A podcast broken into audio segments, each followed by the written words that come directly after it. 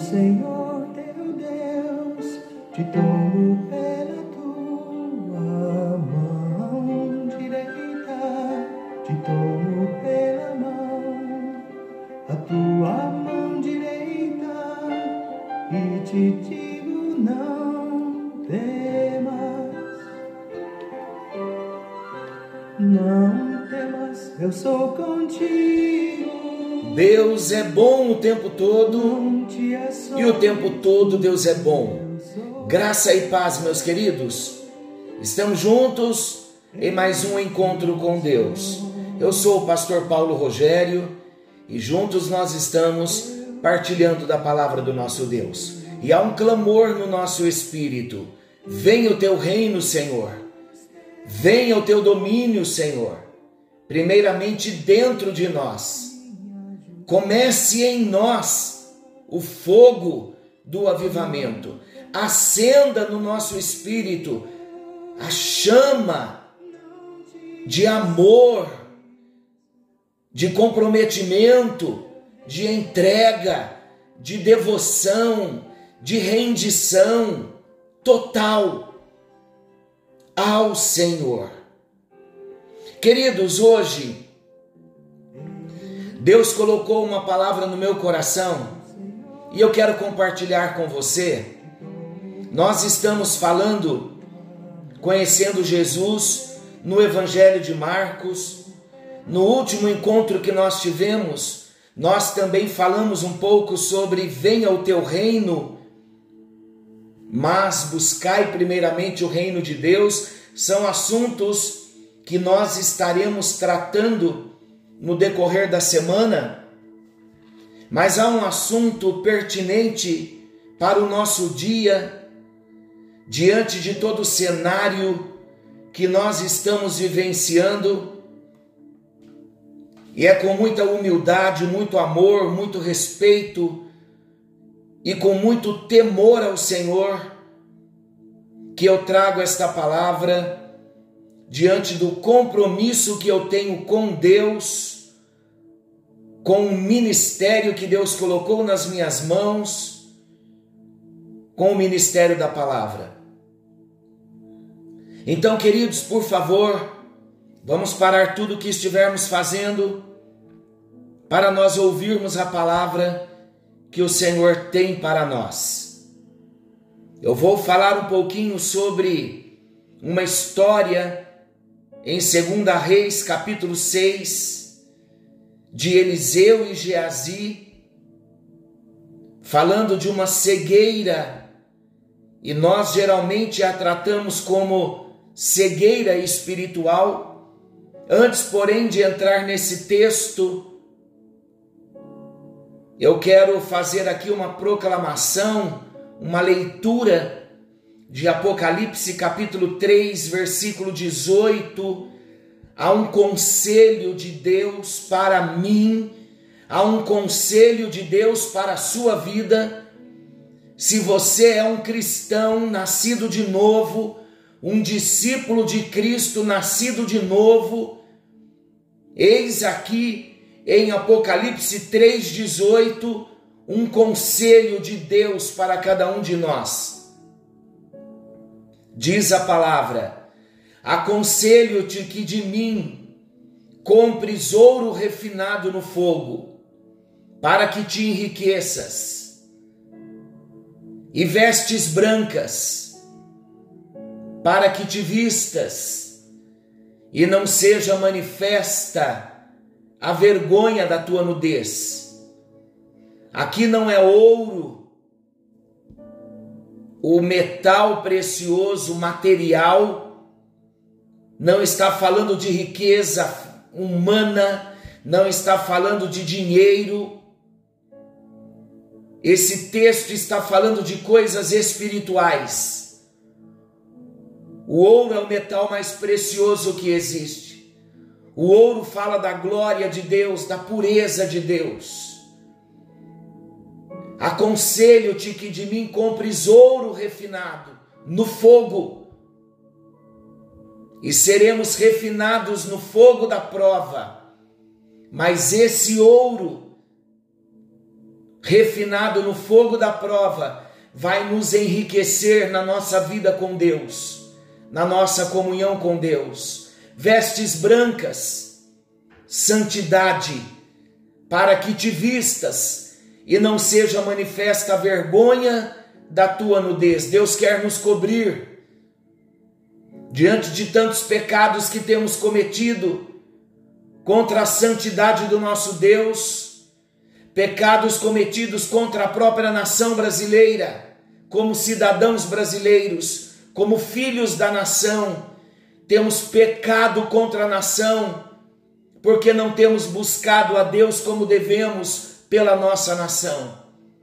E o versículo termina dizendo: E aconselho-te que de mim compres colírio, a fim de ungires os teus olhos, para que vejas. Queridos, nós precisamos ver o que os nossos olhos naturais não estão vendo, porque nós estamos proclamando, falando, somente o que os nossos olhos físicos veem e a nossa boca proclama aquilo que os nossos olhos físicos estão vendo. E Deus está nos dizendo que precisamos usar colírio do céu, colírio de Deus, para termos os nossos olhos ungidos, para vermos o que de fato está acontecendo no reino espiritual, para proclamarmos com os nossos lábios o que devemos proclamar, o que Deus já proclamou. A palavra em Hebreus 11 diz que a fé é o firme fundamento das coisas que se esperam e é a prova das coisas que não se veem. Esta palavra de Hebreus nos revela que confiar em Deus é ir além do que a visão humana pode alcançar. É acreditar naquilo que os nossos olhos não enxergam. Quando nós lemos a história de 2 Reis, capítulo 6, nós vemos um episódio em que o profeta Eliseu e o seu moço Geazi, eles estavam encurralados. Ben Haddad, rei da Síria, havia cercado a cidade de Samaria com o seu exército. E esse rei, ele fazia guerra a Israel. Porém, queridos, Deus dava livramento ao povo através de um profeta chamado Eliseu. E Deus revelava para Eliseu as estratégias de Ben-Hadad está em 2 Reis, capítulo 6, versículos 9 e 10. Leia essa história toda.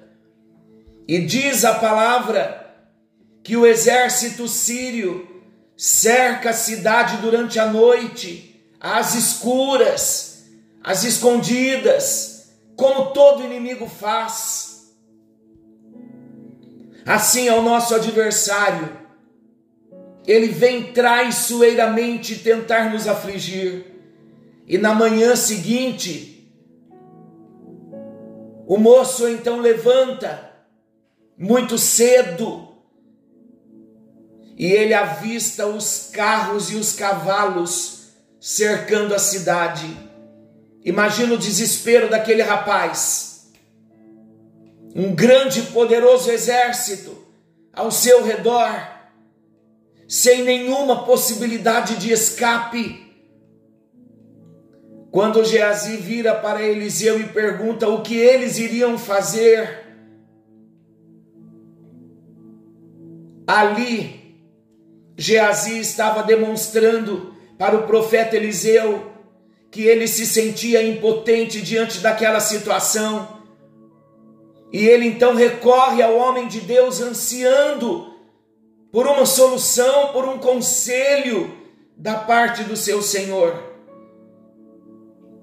E eu imagino, queridos, que com calma, com tranquilidade, o profeta Eliseu responde ao moço: Não temas, Não temas, porque mais são os que estão conosco do que os que estão com eles.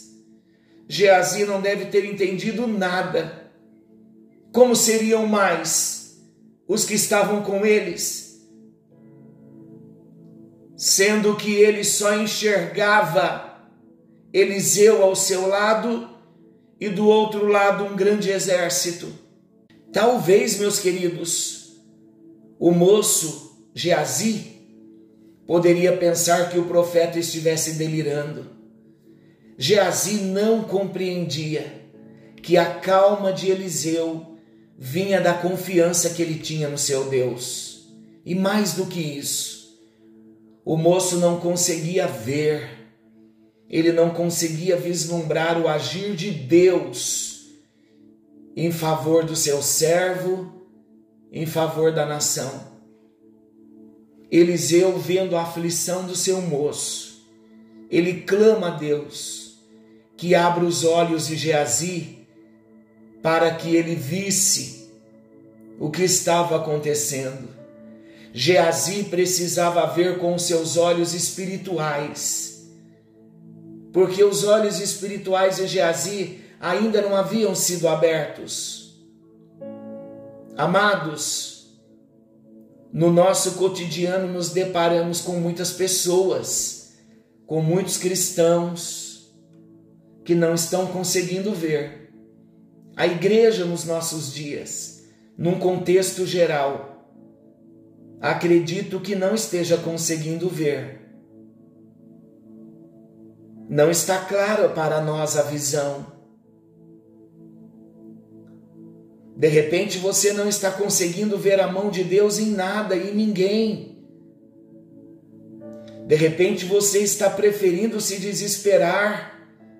De repente você está preferindo murmurar, disparar nas redes sociais o descontentamento, as murmurações. Sabe o que eu penso, queridos? eu penso que devemos nos calar. É hora do silêncio diante das opiniões, porque a nossa boca fala do que o nosso coração está cheio, e o nosso coração está cheio daquilo que os nossos olhos físicos estão vendo. Estamos vendo ruína, desgraça e estamos proclamando. Estamos como Geazi, Sabe o que nós precisamos? Precisamos de um santo temor de Deus, precisamos do colírio do céu para tirar as escamas dos nossos olhos, como aconteceu com Paulo. Deus quer abrir a nossa visão para que possamos proclamar o que Deus quer que proclamemos. Deus quer abrir a nossa visão para nós descansarmos nele nas situações difíceis que estamos enfrentando. Quando o moço teve a sua visão espiritual aberta, ele viu um monte cheio de cavalos e carros de fogo. Ele descobriu que o Deus de Israel, a quem Eliseu servia, agia com poder pelo seu povo Geazi viu o sobrenatural, ele viu o impossível que Deus estava fazendo naquele momento. Não podemos nos esquecer, queridos, maior é o que está conosco. Abra os teus olhos espirituais, clame ao Senhor para que abra os teus olhos espirituais. Vamos clamar como igreja para que os nossos olhos espirituais estejam se abrindo Vamos clamar para que os nossos olhos da fé estejam se abrindo para contemplarmos Deus agindo em nosso favor, Deus agindo em, na, em favor da nação brasileira. E não vamos julgar. O nosso problema não é o presidente, não é o ex-presidente, não são as pessoas que estão lá em Brasília lutando pelo menos durante tantos dias, esgotadas, desejando um Brasil melhor. Nós não somos juízes. De repente não fizemos nada pelo Brasil e estamos julgando quem fez. Irmãos, vamos buscar de Deus colírio espiritual para termos os olhos espirituais abertos. Eu enviei há pouco para vocês uma mensagem. Deus salva a Finlândia. E Deus entrou com uma providência. Chegou a nossa hora, queridos, como igreja do Senhor, de clamarmos aos céus, dizendo: Deus, salve o nosso Brasil. Chegou a hora da igreja se levantar e clamar aos céus: Deus, salva o Brasil. Queridos, é inevitável nós recebermos tantas mensagens como estamos recebendo, mas assim que recebermos cada mensagem, se ela não edifica, não passe para frente. A cada mensagem recebida. Deus salve o Brasil. Amado Pai Celestial, por favor, tenha misericórdia da nação brasileira, tenha misericórdia dos brasileiros, de cada cidadão, tenha misericórdia, meu Deus, das nossas autoridades, tenha misericórdia do Brasil, tenha misericórdia dos nossos governantes, ó Deus, coloca Brasil nos trilhos, salva o Brasil, salve a nossa nação, meu Deus. Há um propósito do Senhor para a nação brasileira. Estenda as tuas mãos, salva o Brasil, Senhor. Nós clamamos como filhos desta pátria e como discípulos de Cristo. Salva o Brasil, Senhor. Salva o Brasil e abra os nossos olhos espirituais para orarmos, para clamarmos pela nossa nação brasileira em todo o tempo, que estejamos com as vestes brancas, com vestes novas, clamando pela redenção do Brasil. Agora, meu Deus, nesse tempo de conflito, de guerras, de incertezas, meu Deus, salva o Brasil Tenha misericórdia do Brasil, ó Deus.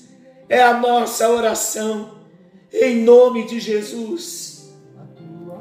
Amados, esse é o, início do grito para Deus: Senhor, salve o Brasil. Venha o teu reino no Brasil. A partir de agora, incessantemente, se você não tem palavras diferentes para orar, esteja o tempo todo: Deus salva o Brasil, Deus salva o Brasil, Deus salva o Brasil. E nós veremos os carros e cavalos de fogo chegando e o Senhor salvando o Brasil. Fiquem todos com Deus. Querendo bondoso Senhor, amanhã estaremos de volta nesse mesmo horário com mais um encontro com Deus. Forte abraço. Fiquem todos com Deus. Não se esqueçam que Jesus está voltando algo novo está vindo à luz.